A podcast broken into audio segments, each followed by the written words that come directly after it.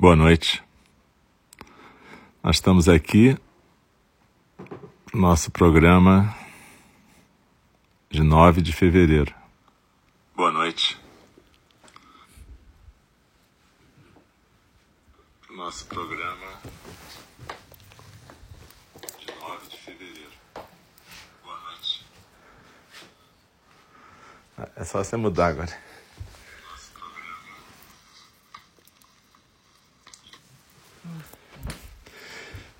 E então, muito prazer em estar de volta aqui no nosso Zendô virtual de NND. Nesse momento eu estou aqui no Itororó, então eu sempre aviso isso, né? Pode acontecer de faltar luz, dos cachorros latirem, de eu ter que abrir a porta. Enfim, pode acontecer um monte de coisa. Mas o importante é que a gente está praticando em conjunto. Às quartas-feiras, para quem não sabe, a gente tem dois programas aqui. A gente tem primeiro essa prática compartilhada de meditação e depois a gente tem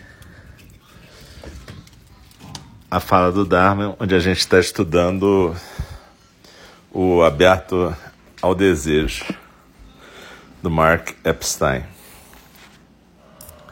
Então, daqui a pouquinho a gente vai começar a nossa prática de meditação compartilhada. E eu sempre lembro que a gente pode arrumar um lugarzinho, ter um, um cantinho mais tranquilo, onde a gente estiver. Pode acender um incenso, enfim, faz como você puder para poder ter um lugar mais adequado para a prática.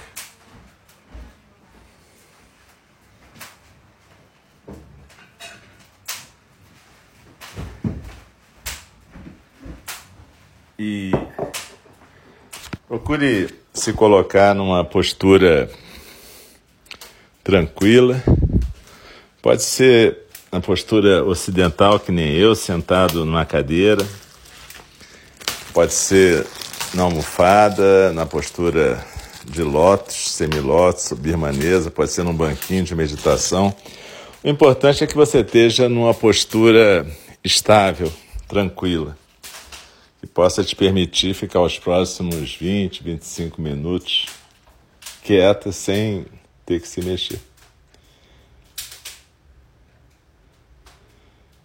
Então, eu lembro sempre esse é o nosso Zendô virtual de NND.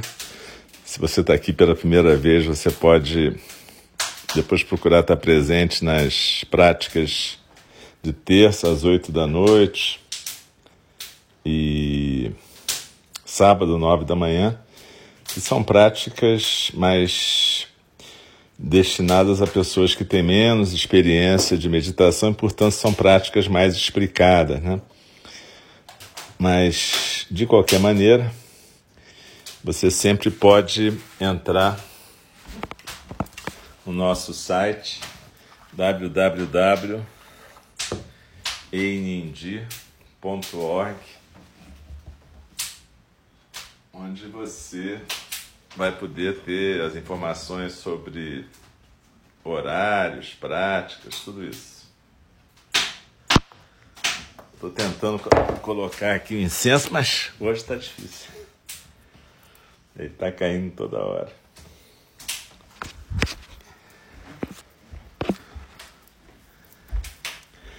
Então, é, eu lembro sempre que as nossas práticas de terça a sexta, às oito da manhã e às oito da noite, sábado às nove da manhã, são práticas gratuitas mas se você quiser colaborar com o nosso templo, lá no site que eu falei, sempre tem um jeito lá de você ajudar a gente. Embora a maior ajuda seja sempre a nossa prática conjunta.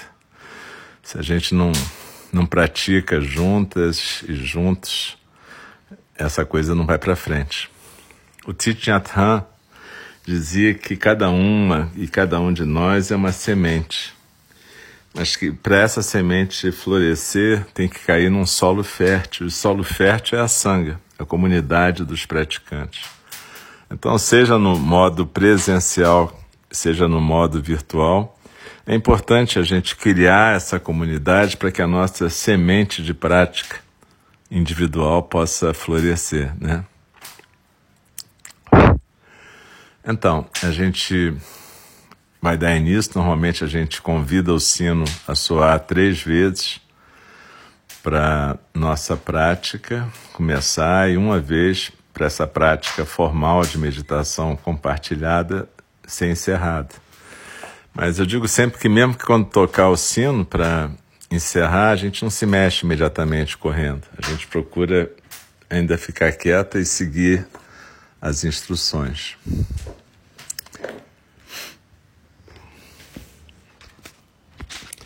Então, muito obrigado pela presença.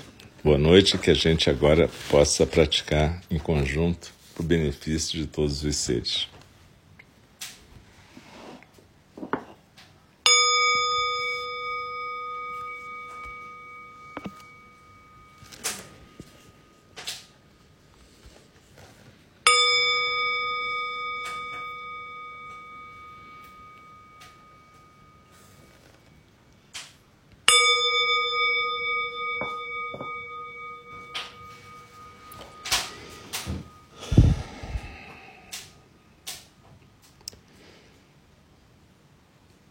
Vamos nos aquietar agora, sentindo nossa coluna ereta, o peito aberto, a cabeça bem equilibrada no pescoço, olhos suavemente fechados, boca suavemente fechada, língua no céu da boca. A gente procura deixar os nossos braços relaxados, com a mão direita sustentando a mão esquerda, formando aquele mudra, aquele gesto que parece um círculo, né, com os polegares unidos, mas não fazendo força.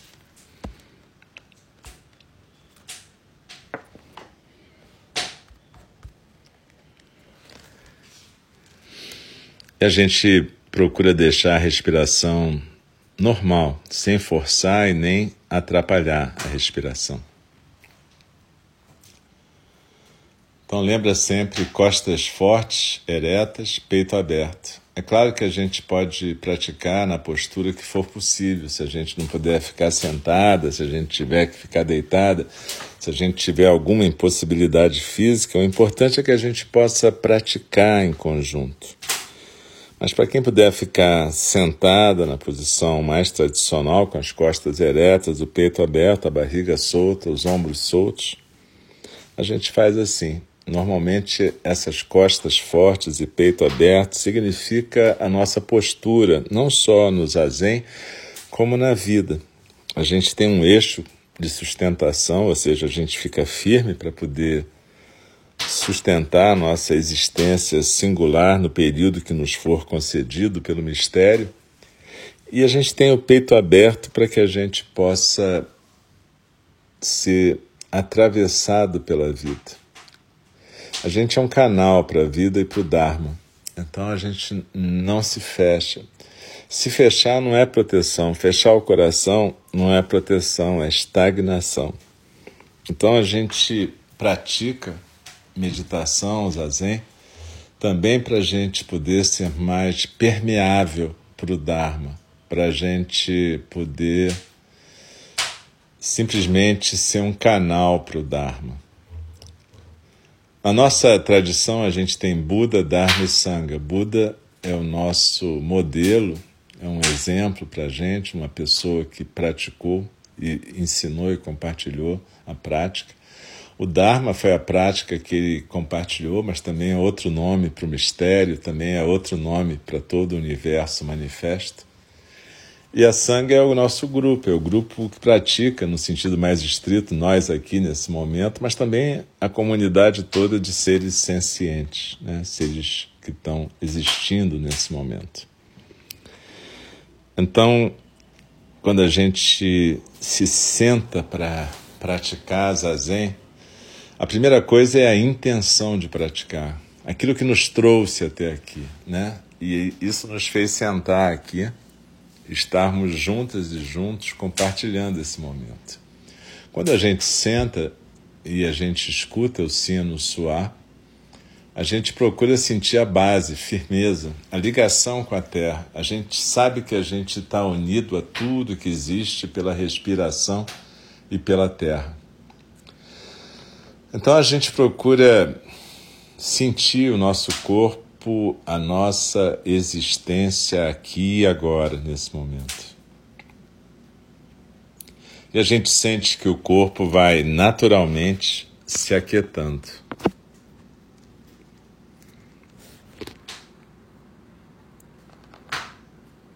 Procura sentir o seu corpo, sentir se existe alguma zona de tensão, contração, alguma dor física ou psíquica. E na próxima inspiração, você manda o ar para essa região, para essa situação e procura aconchegar a tensão, acolher o que estiver acontecendo, mas sem se prender, sem ficar conversando com o que está acontecendo. Apenas deixando ser, não brigando com o que está acontecendo, mas se for uma dor física, massageando com esse acolhimento da respiração, se for uma dor psíquica, reconhecendo e acolhendo, mas não cultivando nesse momento. A gente não está aqui para fazer uma análise psicológica ou cultivar a dor. Apenas deixa acontecer o sentimento, o pensamento que tiver que acontecer, mas acolhe e deixa ele seguir.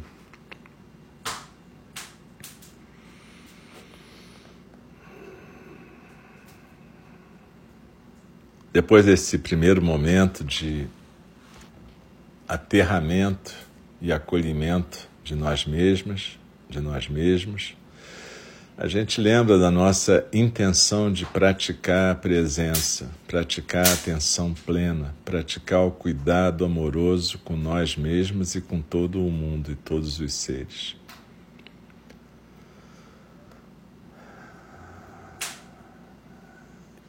A seguir, a gente sintoniza o nosso estado psico, espiritual, emocional a gente procura identificar qual é esse estado nesse momento: neutro, agradável, desagradável, preocupado, tenso, raivoso, seja qual for o estado.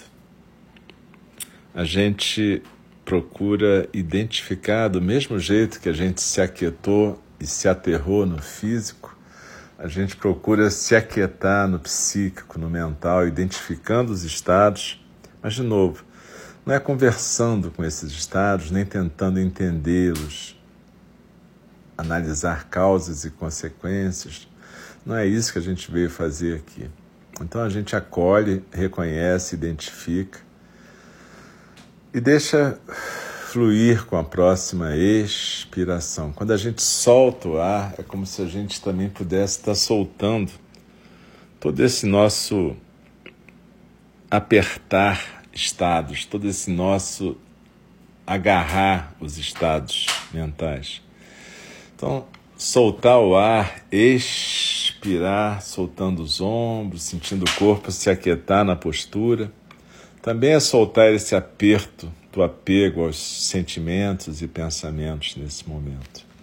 Então, a gente simplesmente acolhe, identifica e sintoniza e veja bem, essas etapas que eu estou falando aqui, elas, elas estão sempre se interpenetrando durante toda a prática, não é só uma sequência linear. Isso está acontecendo como uma configuração da nossa existência nesse momento. Intenção, aterramento, acolhimento, tudo isso vai acontecendo o tempo todo. E vai acontecendo o tempo todo junto com a inspiração e a expiração.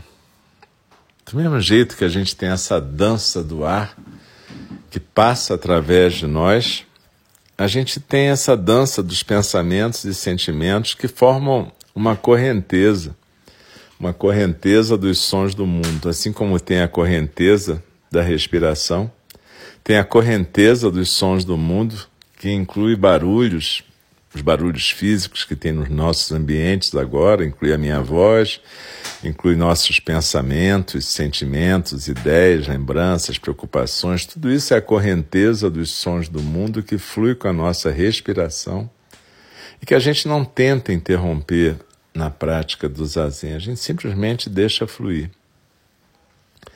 E aí a gente procura deslizar na expiração. Expirando é como se tivesse. A gente pode usar várias imagens, cada um pode criar a sua. Expirando é como se tivesse uma pirâmide no nosso tronco, a base nos ombros, o vértice lá embaixo no raro, aquela região quatro dedos abaixo do umbigo, portanto, uma pirâmide invertida. E quando a gente expira, como se a gente estivesse escorregando pela parede interna dessa pirâmide e indo sentar lá no rara, sentar no nosso centro. Então desliza na expiração e se aquieta no centro. Expirando, eu me aquieto no centro, eu me aquieto na minha base. Expirando, eu deixo a correnteza dos sons do mundo fluir, não tento interrompê-la. E assim eu vou percebendo que ao final de cada expiração e antes da próxima inspiração, tem um período mais quieto, onde nada se move, como se fosse um espaço aberto, ilimitado na nossa existência nesse momento. Não precisa forçar essa pausa, mas habita essa pausa quando ela ocorrer. Perceba que essa pausa é um momento de quietude, onde a gente está mais próximo daquilo que é o chão da nossa existência quietude total, nem os músculos respiratórios se movem nessas pausas entre o final da expiração e o começo da próxima inspiração. E esse momento de espaço aberto e ilimitado é o mais próximo que a gente tem desse essa manifestação do chão da nossa consciência. Então, cada vez que passar por esse espaço, procure simplesmente deslizar na inspiração e se aquietar no centro.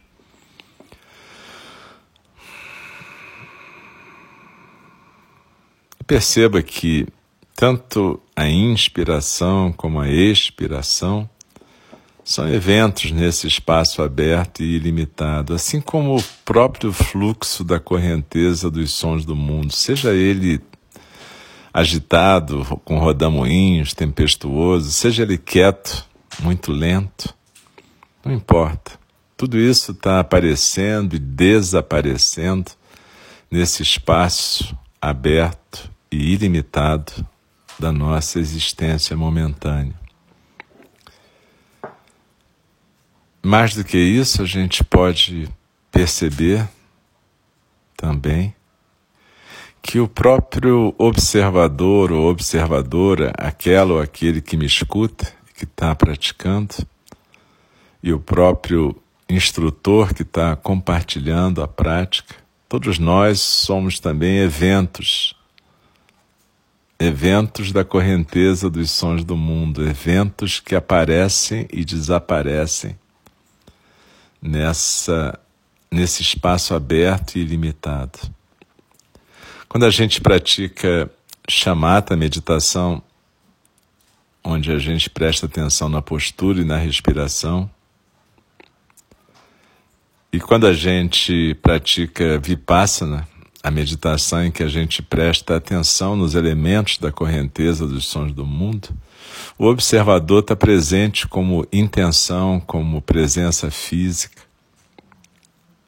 como observador desses acontecimentos. Mas quando a gente pratica zazen, a meditação da vacuidade, a gente aprende a deixar acontecer até o fluir do próprio observador. A gente tenta não ficar preso à ideia de um observador ou de um esforço consciente para meditar. É importante para todas nós e todos nós que praticamos o Dharma do Buda Shakyamuni praticarmos chamata e vipassana, formas de meditação que desenvolvem nossa atenção plena, nossa concentração e possibilitam a prática das paramitas e de todas as tarefas de um praticante do Dharma. Mas é importante também a gente se dedicar ao próprio zazen. E zazen é essa coisa meio indefinível que vem quando a gente aprende através de chamata e vipassana a se aquietar, até um ponto em que o próprio observador flui com a correnteza dos sons do mundo. E é claro que, enquanto eu estou falando e chamando aqui a atenção de cada observador e observadora, eu não estou permitindo que o próprio zazen aconteça. Então, quando a gente faz uma meditação como essa, compartilhada, a gente está compartilhando um roteiro. Mas a gente só pode ir junto com cada praticante, com nós mesmos, até a porta sem porta do zazen. E como é que a gente passa por essa porta sem porta? A gente pratica chamata, vipassana e a gente aprende a desistir de qualquer controle dessa experiência. A gente aprende a não ter expectativas sobre o que vai acontecer. A gente aprende a não ficar presa às percepções ou à existência do próprio observador ou observadora. E aí a gente simplesmente se aquieta e desliza na expiração, se aquieta na postura. E quando a gente fica em silêncio, a gente desiste de qualquer ideia de alcançar qualquer lugar. E simplesmente existe nesse momento. Quando a gente faz isso, eventualmente, com um certo tempo de prática que varia para cada um de nós, cada uma de nós, o zazen vai acontecer, a gente vai parar de atrapalhar o zazen. E ele acontecendo, o zazen nos inspira e expira. E a gente não vai ter a experiência do zazen, mas o zazen vai ter a experiência de se manifestar através de cada uma de nós, cada um de nós. Isso, quando o sino terminar, o período de prática, ou quando eu falar alguma coisa, isso vai inevitavelmente ser interrompido. Mas vai deixar um perfume na nossa existência. Essas coisas não são propriamente explicáveis, elas podem ser reconhecidas depois que elas passaram por um tipo de perfume. Então a gente é, recomenda que cada uma de nós e cada um de nós possa praticar diariamente chamata, vipassana e zazen você pode praticar tudo isso junto num período de, sei lá, 18 minutos, por exemplo, 6 minutos para cada prática. E isso vai estar sempre misturado também, como eu disse, não é linear. É, essas coisas vão se misturando e à medida que a gente vai adquirindo intimidade com a prática, elas vão aparecendo e vão acontecendo. Assim como a própria meditação do cuidado amoroso, Tonglen, aquela meditação da benevolência e do desejo também vai acontecer por aí. A gente vai perceber, quando a gente criar essa intimidade, qual é a meditação mais apropriada para cada momento da nossa vida. Mas, sem dúvida, a gente vai ter que praticar todos os dias, um tempinho, essa meditação chamata, vipassana e zazen, para a gente poder desenvolver essa intimidade. Para que a gente possa criar condições para que o zazen aconteça, para que o Dharma flua através de nós. O Buda Shakyamuni só despertou quando ele desistiu de despertar. Isso é importante a gente lembrar. Então a gente vai ficar em silêncio, deslizando na expiração, vivendo a expiração e a inspiração, nos aquietando, simplesmente descansando repousando, renunciando a alcançar qualquer coisa. E daqui a pouco a gente retoma a orientação, mas vamos compartilhar alguns minutos de silêncio.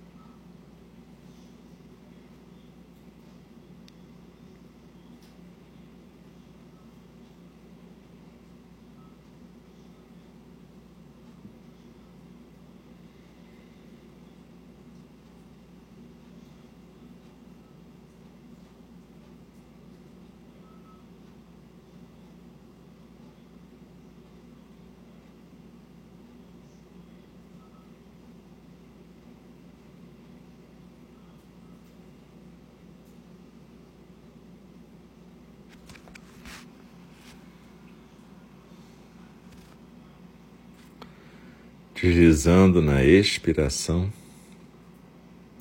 Daqui a pouco eu vou convidar o sino a soar para que a gente possa interromper esse período formal de prática.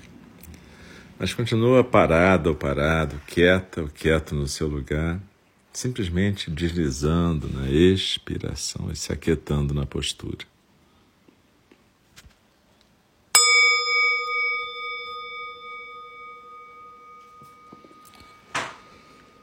Observa que quando o sino soa é mais um elemento da correnteza dos sons do mundo que a gente associa com o fato de terminar o período formal de meditação. Mas na verdade ele não está começando nem terminando nada. Ele é um chamamento à atenção plena. Quando a gente está treinando, como aqui, a gente costuma delimitar espaços de prática ou não prática mas, na verdade, a vida em si é uma prática. E a gente pode estar acordada, desperta, desperto, ou a gente pode estar no sono completo durante as nossas vidas.